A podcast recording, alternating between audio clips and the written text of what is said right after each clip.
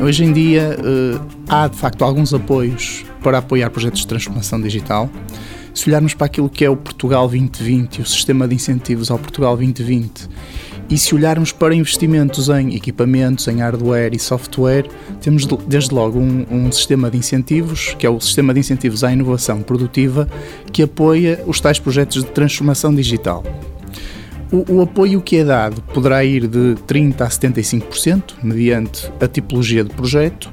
É um incentivo que é dado uh, sob a forma de empréstimo sem juros, com uma maturidade de 8 anos e que, uh, caso o, o projeto corra bem e seja bem implementado, esse incentivo pode passar a ser um incentivo a fundo perdido. E, e, essa transformação pode ir até 60% do montante inicialmente atribuído aos empresários. Por outro lado, há também apoios à contratação de serviços de consultoria na área da transformação digital. Por vezes temos abertas candidaturas ao Vale Inovação e esse Vale Inovação dá um apoio de 75% do investimento na contratação de, de serviços de consultoria até um limite de 7.500 euros.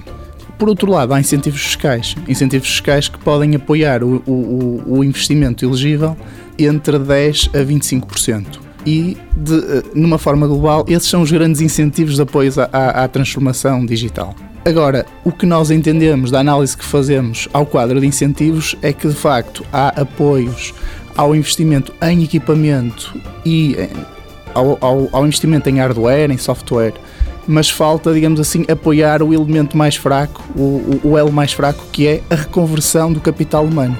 Porque sem, sem essa reconversão, um, nós entendemos que essa transformação digital vai ser muito mais lenta e, em muitos casos, não acontecerá. Economia em Movimento é uma parceria TSF e UI. UI a construir um mundo de negócios melhor.